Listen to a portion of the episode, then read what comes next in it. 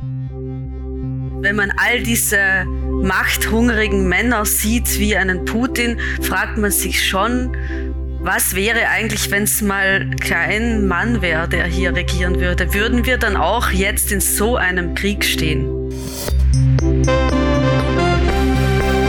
Tagesanzeigerin, der Podcast von Frauen, die Schlagzeilen schreiben, über Frauen, die Schlagzeilen machen.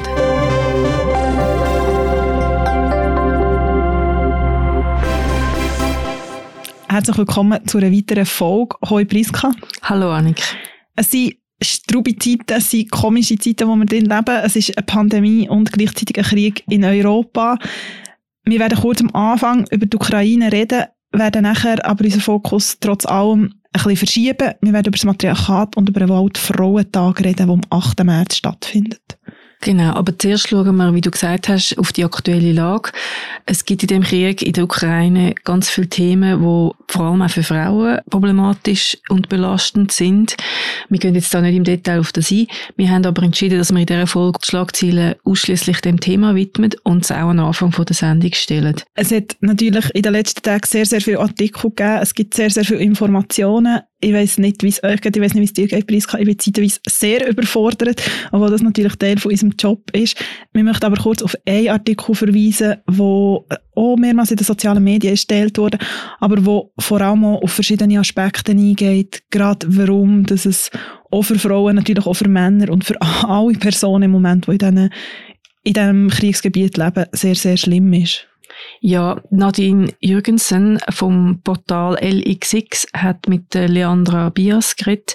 Sie ist Expertin für geschlechterspezifische Friedensförderung und das ist ein sehr lohnenswerter Artikel, weil es einerseits darum geht, dass eben in der feministischen Friedensforschung dass man auf die Rolle vom Mann auch eingeht, oder dass der Körper vom Mann richtig als Waffe eingesetzt wird und was das mit diesen Männern macht und was das für ein Trauma kann verursachen und es wird sehr genau erklärt, dass es wichtig ist, dass man schaut, wie die Leute unter einem Krieg leiden. Oder, also, dass es nicht so eine Verurteilung oder Beurteilung ist, ist Männer leiden mehr als Frauen oder Frauen mehr als Männer, sondern dass eben auf unterschiedliche Art und Weise gelitten wird und Probleme äh, unterschiedlich gelagert sind und dass man es gesamtheitlich muss anschauen muss. Wir haben äh, Bilder gesehen von Frauen, die ihre Babys äh, in einem Luftschutzkeller gebären, in einer Neonatologie, die provisorisch eingerichtet worden ist.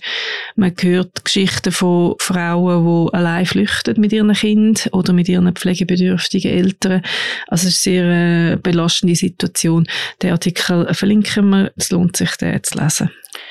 Und was ist noch Schlagzeilen gemacht hat, neben der aktuellen Situation, was zum Beispiel gerade wo welcher Panzer einrollt, wenn wir jetzt schnell reinhören. Wie eine Mutter fremde Kinder über die Grenze brachte. Männer im Alter zwischen 18 und 60 Jahren dürfen seit letztem Freitag nicht mehr aus der Ukraine ausreisen. Ein ukrainischer Vater übergab deshalb seine Kinder mitsamt ihren Pässen einer fremden Frau. Sie sollte seine Kinder über die Grenze nach Ungarn führen, so berichtet es der Spiegel. Die Kinder wurden in Ungarn schließlich von ihrer Mutter empfangen. Bisher sind bereits über 520.000 Menschen aus der Ukraine in die umliegenden Länder geflüchtet. Das Baby aus dem Luftschutzbunker. Während der russischen Invasion in Kiew kommt Mia in einem Luftschutzbunker zur Welt. Das Bild der Neugeborenen geht in den sozialen Netzwerken viral. Auch Olena Zelenska, die Gattin des ukrainischen Präsidenten Wladimir Zelensky, berührte dieser außergewöhnliche Start ins Leben. Sie schrieb auf Facebook, dass die Geburt unter völlig anderen Bedingungen und friedlichem Himmel hätte stattfinden sollen. Und wenn mein Sohn im Zinksarg zurückkommt, Russlands Mütter haben Angst um ihre Soldatensöhne. Viele Eltern von russischen Soldaten wissen nicht, wo sich ihre Söhne befinden, die in der Armee sind. In den sozialen Netzwerken kursieren Videos von russischen, teilweise verletzten Soldaten in ukrainischer Gefangenschaft. Der Druck auf die jungen Männer ist groß, sagen Menschenrechtler und Menschenrechtlerinnen. Offenbar wissen viele gefangene Soldaten nicht, was mit ihnen geschehen würde und wohin sie gebracht werden. Viele Eltern von russischen Soldaten rufen derzeit bei Hilfsorganisationen an, um den Aufenthaltsort ihrer Kinder herauszufinden. Russische Staropernistin sagt ihre Auftritte im Opernhaus ab.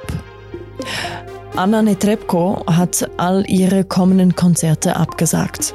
Davon betroffen ist auch das Opernhaus Zürich. Netrebko sollte Ende März als Lady Macbeth auftreten. Das Opernhaus stand deswegen schon länger in der Kritik. Die Sopranistin verurteilte den Krieg in einem Statement auf Instagram. Sie gilt jedoch als Putin-Freundin. Ihren 50. Geburtstag feierte sie im Kreml mitsamt einer Gratulationsbotschaft von Wladimir Putin. Ihr Spendenaufruf ist so erfolgreich, dass er sie fast überwältigt. Ich brauche mehr Hilfe, sagt Alessia Keja. Die Ukrainerin aus Zürich hat innerhalb kürzester Zeit eine Sammelstelle für Hilfsgüter eingerichtet. Über ihren Instagram-Account teilte sie Listen von benötigten Medikamenten. Dem ehemaligen Model folgen über 16.000 Menschen und der Aufruf verbreitete sich somit schnell. Jetzt ist ihr Haus voller Pakete und Säcke und Menschen, die sich nicht kennen, aber einander helfen. Tagesanzeigerin erscheint alle zwei Wochen. Wir hoffen sehr, dass äh, in zwei Wochen schon bessere Nachrichten wieder Thema sein können. Wir werden vermutlich im Laufe des Jahres auch auf den einen oder anderen Aspekt, wo jetzt in dem Konflikt ähm, vielleicht auch neuer beleuchtet werden, eingehen. Aber jetzt gehen wir zu unserem anderen Thema über, zum Matriarchat. Du hast ein Interview geführt mit der Tanja Reich. Sie hat ein Buch herausgegeben, wo heißt Das Paradies ist weiblich. Genau, das ist vor wenigen Tagen erschienen. Es ist eine Anthologie, das heißt eine Textsammlung. Der Untertitel ist 20 Einladungen in eine Welt, in der die Frauen das Sagen haben. Und es ist ja immer wieder, es ist das Patriarchat, ist immer wieder ein Thema. Ähm, es gibt das ganz bekannte Buch von der Margareta Stokowski, Die letzten Tage des Patriarchats. Und Tanja Reich hat jetzt hier 20 Beiträge versammelt, sehr, sehr unterschiedliche Beiträge, wo so ein bisschen darüber nachdenken, wie könnte eine Welt aussehen, wo mehr Frauen oder nur Frauen sogar zu sagen hätten und keine Männer. Und ähm, natürlich ist auch sie auf die aktuelle Situation in der Ukraine kurz eingegangen. Tanja Reich ist in Meran in Italien geboren. Sie ist Lektorin und Autorin. Sie hat 2019 ähm, einen Roman veröffentlicht, Jesolo heisst der, und der ist auf der Shortlist vom österreichischen Buchpreis gewesen. Und auch in diesem Roman geht es um Rollenbilder. Es geht um eine junge Frau, die schwanger ist und ähm, sie beschäftigt sich sehr oft mit dem und darum kommt auch das Paradies ist weiblich nicht ganz zufällig so. Das ist schon so ihr Interessengebiet. Ja, lassen wir gerne in das Interview rein.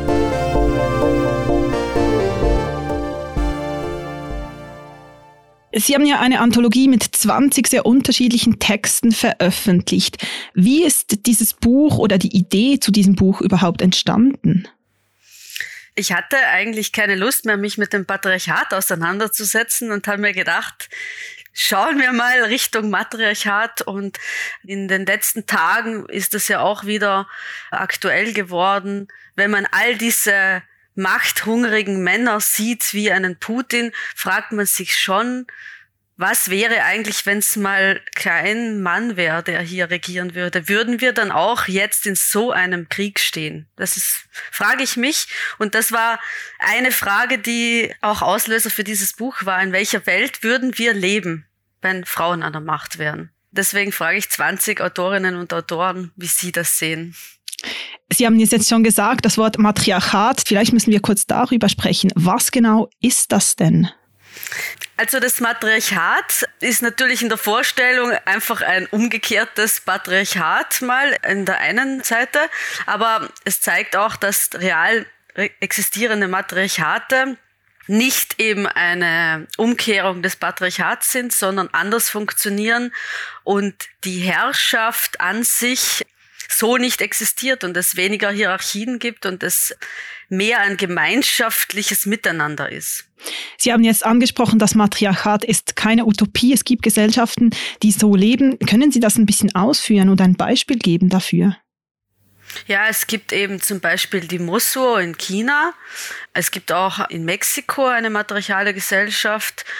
In diesen Gesellschaften ist es so, dass Frauen im Prinzip das Sagen haben aber auch Männer Entscheidungen treffen. Also bei den Mosso ist es so, dass die großen wichtigen Entscheidungen die Männer treffen, die Frauen aber zum Beispiel das Geld äh, verwalten, den Haushalt schmeißen, die Männer entbunden sind von vielen Verpflichtungen. Also es gibt eben zum Beispiel keine Ehe und keine Vaterschaft. Aber was sehr interessant ist bei den Moswo, dass die Kindererziehung eine Sache der Gemeinschaft ist und eben auch die Schwestern, Onkel und so weiter sich um die Kinder kümmern. Also, so wie ich Sie jetzt verstehe, ist das Matriarchat nicht zwingend das Gegenteil vom Patriarchat. Genau, ich meine, so wird's halt zelebriert einerseits, eben da gibt's ja diese Vorstellungen von männermordenden Amazonen, die die Männerherrschaft wirklich auch blutrünstig ausmerzen, so, es ist ja eine Vorstellung. Und die andere ist, das Matriarchat wäre die Utopie, wären Frauen an der Macht, wäre alles anders, alles besser. Und ich denke, die Antwort liegt irgendwo dazwischen. Und das zeigt auch das Buch ganz gut. War das auch wirklich das Ziel, das haben Sie auch angetönt, diese Dekonstruktion von, von der Idee, dass eben die Welt eine friedlichere wäre, wenn Frauen an der Macht sind? Ja, ich denke, es geht vor allem darum, dass bei diesen Vorstellungen, dass das Matriarchat eine bessere Welt wäre, ja erst wieder Geschlechtszuschreibungen, Rollen, Klischees bedient werden, dass Frauen sanfter sind und keine Kriege führen würden und so weiter. Das Matriarchat ist eine Utopie und ich denke, dass es in dem Buch jetzt auch vorkommt als Utopie, als, als Gedanke, dass es aber hier auch in der Realität Matriarchate gibt und äh, dass man hier sich anschauen kann, wie leben diese Gesellschaften, was können wir für unsere Gesellschaft übernehmen und dass es aber eigentlich darum ginge, sich von diesen Rollenzuschreibungen, von diesen Geschlechtskategorien Mann und Frau endlich mal zu lösen und zu schauen, wie wollen wir einfach als Menschen leben. Ich glaube, das ist der springende Punkt. Sie haben das ja vorhin auch angetötet, eben das Matriarchat ist keine Utopie. Es gibt die Muso in China, es gibt die Matriarchatsforschung. Wo ist denn die, wenn wir ja ein bisschen theoretischer werden, angegliedert oder wie weit ist die?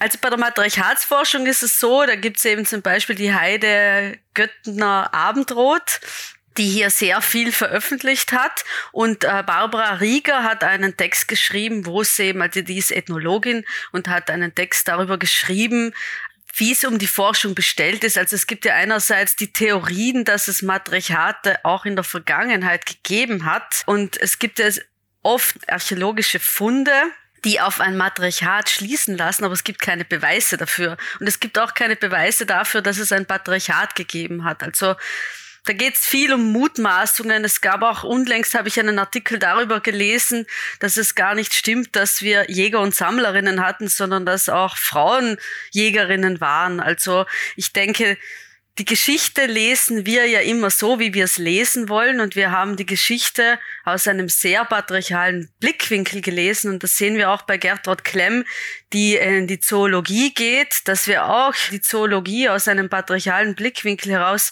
beurteilen und beobachten. Und eigentlich ist die Wirklichkeit ja vielleicht eine andere. Das ist hier eine Wahrheit, die wir uns konstruiert haben. Sie spricht ja ganz konkret zum Beispiel auch von den Hyänen oder anderen, anderen Tieren, oder? Genau, genau. Und es gibt äh, viele Beispiele, dass eben äh, auch in der Tierwelt gibt's sehr spannende Formen des Zusammenlebens oder manchmal auch eben zum Beispiel die Clownfische, die kommen auch bei Margit Schreiner vor, die sobald sie in einen entspannten Modus gehen, das Geschlecht wechseln und deswegen die Weibchen, die Männchen vor sich hertreiben, damit sie nicht äh, sofort zu Weibchen werden. In verschiedenen Essays klingt auch an, dass die Sprache eine wichtige Rolle spielt. Weshalb ist denn die Sprache für eine matriarchale oder eine patriarchale Welt oder für ein weibliches Paradies so wichtig? Mit dem Wort Frauen sind eh mit gemeint, ist das eigentlich schon gut sichtbar, dass es ist halt nicht so. Es wird immer behauptet, es sind immer alle mitgemeint, es sind auch Transmenschen mitgemeint, es sind Frauen mitgemeint, aber es sind nie Frauen mitgemeint, es sind auch keine Transpersonen mitgemeint.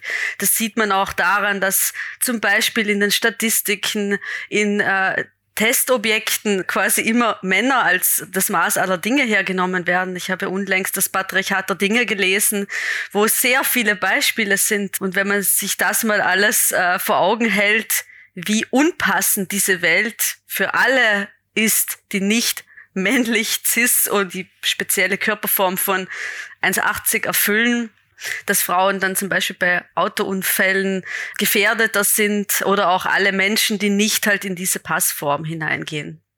Der Untertitel ist ja 20 Einladungen in eine Welt, in der die Frauen das Sagen haben. Es gibt Texte, die sind sehr persönlich. Es gibt beinahe wissenschaftliche Texte. Es gibt aber auch einen Comic zum Beispiel. War das von Anfang auch die Idee, das wirklich auch aufzutun, gerade nicht in diesem binären oder in einem fixen Konstrukt zu sein? Auf jeden Fall. Also ich sehe eine Anthologie auch ein bisschen wie eine Schallplatte. Bei einer Schallplatte muss ja auch jeder Song irgendwie sitzen und irgendwie sich abwechseln und auch verschiedene Töne. Mir war es wichtig, dass wir hier formal unterschiedliche Texte vertreten haben, eben vom Comic über Briefe, über Rezensionen. Und auf der anderen Seite war es mir aber auch wichtig, dass wir hier wissenschaftliche, essayistische Beiträge haben, die sich wirklich mit der Matriarchatsforschung auseinandersetzen. Also wie ist der Status quo? Was ist ein Matriarchat überhaupt? Und auf der anderen Seite auch persönliche Geschichten.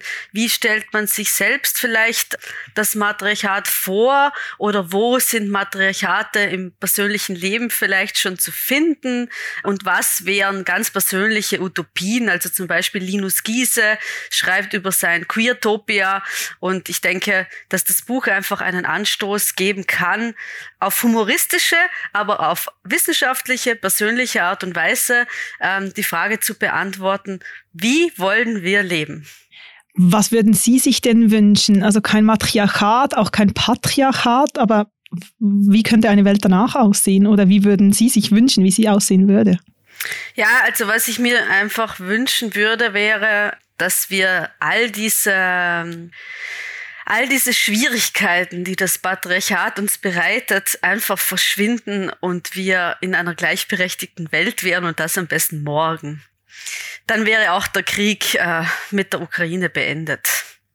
Aber ich denke, also es gibt so viele Dinge in dieser Welt, die auch immer wieder zurückzuführen sind auf das Patriarchat. Und es ist nicht so, dass hier ausschließlich Männer zur Verantwortung gezogen sind, sondern es ist ein System, das von Männern erfunden ist und für Männer optimal ist, aber für Männer schlussendlich auch nicht das Paradies beinhaltet, weil es funktioniert ja nur so lange, solange man all diese Rollenzuschreibungen erfüllt. Und ich würde mir einfach eine gleichberechtigte Welt wünschen, wo jeder und jede machen kann, was er oder sie will und wir hier keine Hierarchien mehr hätten und es wirklich eine Gemeinschaft wäre, wo alle an einem Strang ziehen.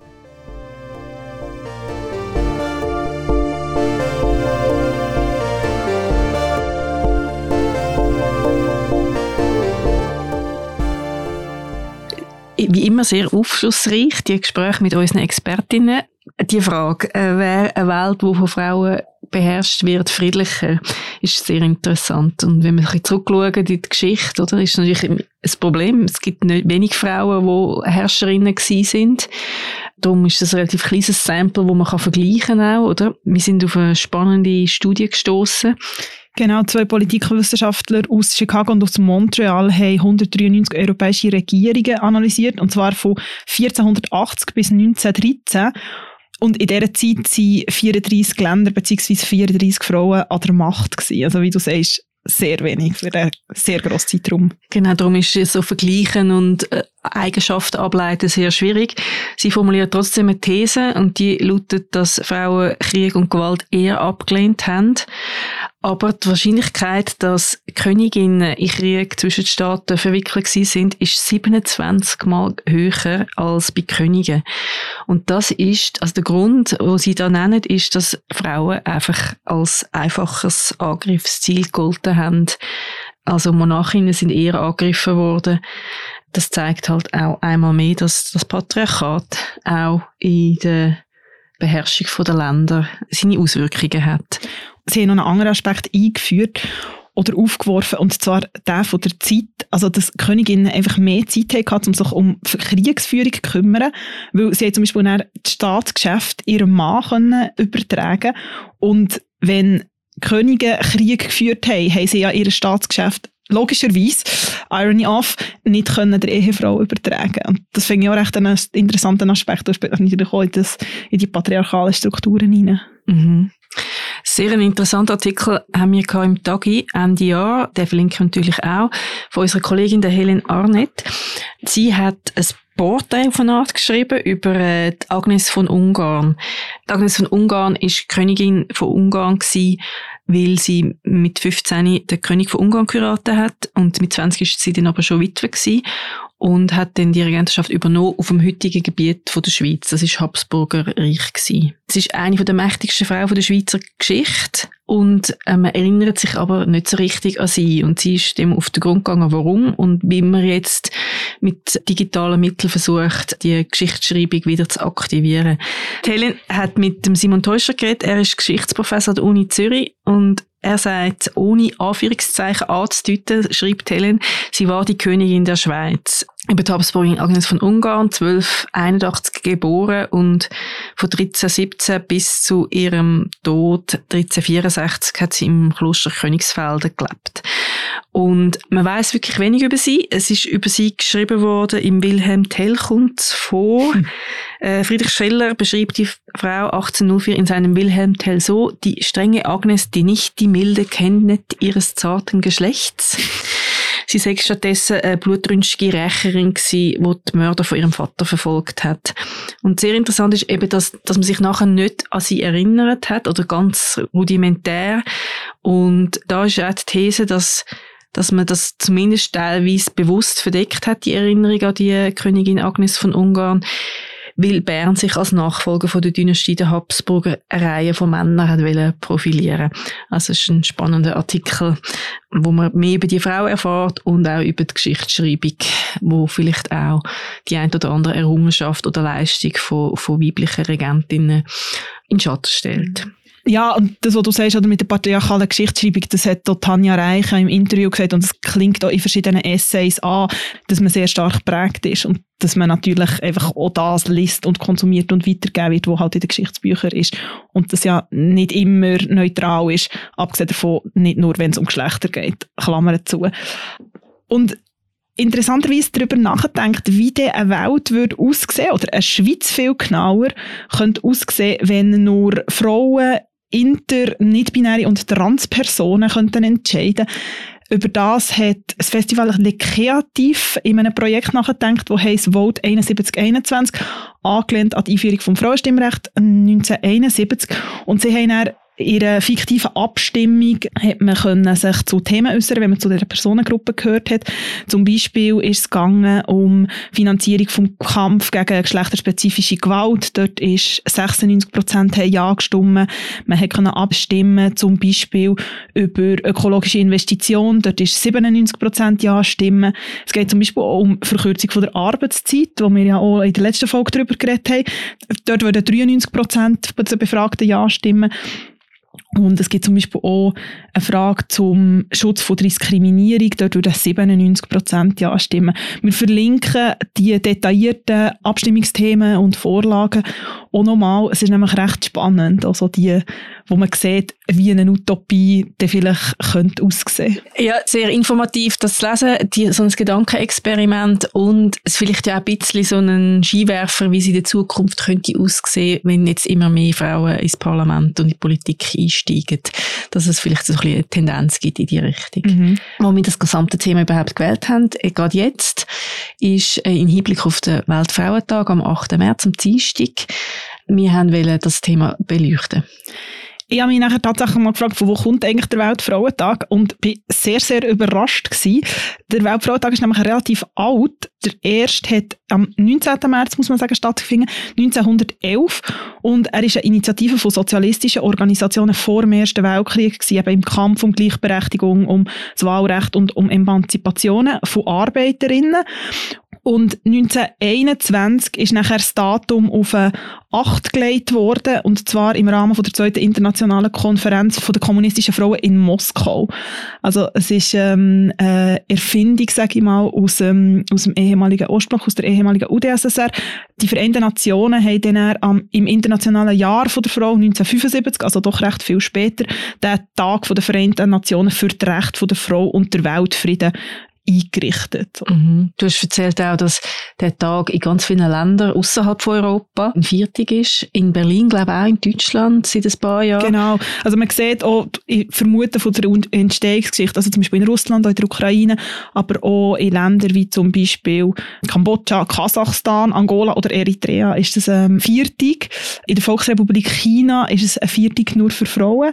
Und genau, du hast es angetönt, seit ein paar Jahren ist es so in Berlin eigentlich als einzige von, sag jetzt mal, Westeuropa auch äh, ein Viertag. Und bei uns ist ja der Tag auch immer wieder in der Kritik so Stichwort Kommerzialisierung zum Beispiel.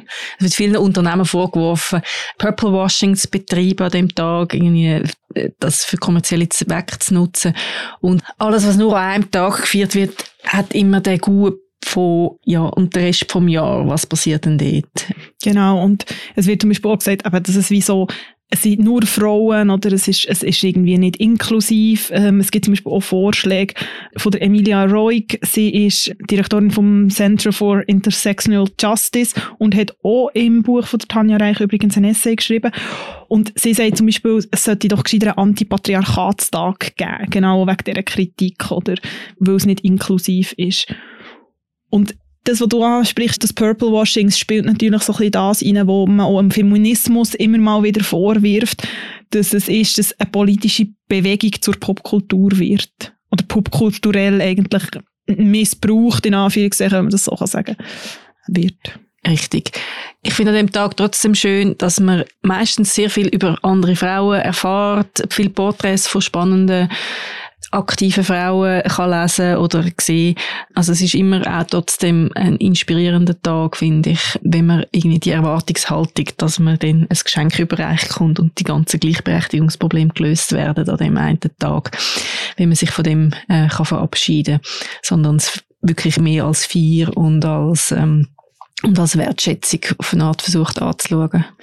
Margarete Stokowski, Autorin, die wir vorher erwähnt haben, ist ja auch Spiegelkolumnistin und sie hat letztes Jahr, finde ich, sehr, sehr eine treffende Kolumne geschrieben, wo sie sagt, wir verlinken die natürlich auch, sie sagt dort drinnen zum Beispiel, ja, also was erwartet ihr von einem Unternehmen oder von einem Shop, dass sie die Welt retten oder dass sie jetzt irgendwie allen Männern das Gehalt kürzen. Also es ist ja irgendwie logisch, dass sie nachher irgendwie Girl Power 22 machen und man nachher irgendwie einen Rabatt auf sein Make-up oder auf sein Staubsauger oder auf was auch immer bekommt. Sie sagt natürlich, es braucht das andere noch, aber so die Kritik ist natürlich sehr zweischneidig. Ich finde, sie trifft dort sehr einen guten Punkt. Richtig. Ja, wenn wir noch vorausschauen, wer uns in den nächsten zwei Wochen begleiten wird. Annik, wer ist das bei dir? Mir wird in den nächsten paar Tagen, in den nächsten paar Wochen eine Frau begleiten, die mich in den letzten Tagen auch schon begleitet hat und ich bin überzeugt, nicht nur mich, sondern ganz, ganz viele Schweizerinnen und Schweizer und zwar Lucia Tschirki. Sie ist 31, sie ist Journalistin beim SRF und Russland-Korrespondentin und sie ist in den ersten Tagen vom Ukraine-Krieg in der Ukraine selber gewesen. Sie ist mittlerweile zurück in der Schweiz und hat dort berichtet, sie hat auch, ich weiß nicht wie viele Stunden ähm, nicht geschlafen. Es ist das ganz bekannte Bild nachher durchs Internet gegangen, wo sie am ersten Tag eigentlich von der russischen Invasion an einem Strassenrand steht, in einer kugelsicheren Weste, weil man einfach nicht gewusst hat, wie die Situation ist. Und die Weltwoche hat dann dort sehr äh, zynischen Artikel darüber geschrieben, wo es darum ist gegangen, eben, es sei eine Inszenierung und so. Das hat dann nachher ohne mittleren bis einen sehr grossen Shitstorm gegeben im Internet. Das ist dann so weit gegangen, dass man am vergangenen Sonntag über die Weltwochenseite gehackt hat und man dann nur noch das Bild von Lucia Tschirki auf der Seite gesehen hat. Also, und sie ist jemand, den ich unglaublich beeindruckend finde, ihre Kompetenz und ihrem Know-how und ähm, jemand, wo, wo ich überzeugt bin, auch wenn sie jetzt wie hier in der Schweiz ist, sehr, sehr viel einordnet. Sie macht auch sehr viel in SRF-Sondersendungen und beschreibt die ganzen Vorgänge und, und das Geschehen in der Ukraine, aber auch in allen ehemaligen Sowjetunion-Ländern sehr anschaulich und immer wieder sehr eindrücklich. Ja, sehr äh, beeindruckende und wichtige Frau. Sie ist auch letzte, Ende letztes Jahr als Journalistin des Jahres von der Branche ausgezeichnet worden.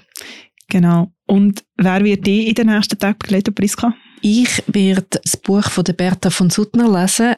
Die Waffen nieder. Es ist 1889 erschienen. Ich habe die Frau nicht so kennt. Äh, ich habe auch schon den Namen gehört, aber sie ist äh, Friedensnobelpreisträgerin gewesen. Und zwar ist das so gewesen, dass sie ist Privatsekretärin von Alfred Nobel gewesen. und der Alfred Nobel ist Sprengstofffabrikant gewesen. und er hat die Ansicht gehabt, dass eine verbesserte Waffentechnik den Frieden per Abschreckung sichern. Und am Anfang hat ähm, Bertha von Suttner auch so gedacht und später hat sie sich aber von dieser äh, Sicht emanzipiert und hat dann eben den Antikriegsroman «Die Waffen nieder», wo man jetzt häufig auch auf Social Media sieht, das Plakat äh, mit dem Schriftzug geschrieben und das ist vielfach übersetzt worden und immer wieder neu aufgelegt worden. Ist an mir vorbei bis anhin, aber werde ich auch aus aktuellem Anlass lesen. Ja, wahrscheinlich eines von diesen Büchern, wo immer mal wieder leider aktuell wird. Mhm. Danke für den Tipp. Trotz allem eine gute Zeit. Wir hören uns in zwei Wochen wieder. Das war eine weitere Folge von Tagesanzeigerin. Moderiert wird der Podcast von der Priska Amstutz und von mir, der Annik Hossmann. Schlagzeilen liest Laura Bachmann, Produktion macht Ott Laura Bachmann, Recherche Lara Blatter und Lea Schepers und Sounds sind von der Musikerin Sisi Fox. Bis dann, tschüss zusammen. Ciao zusammen.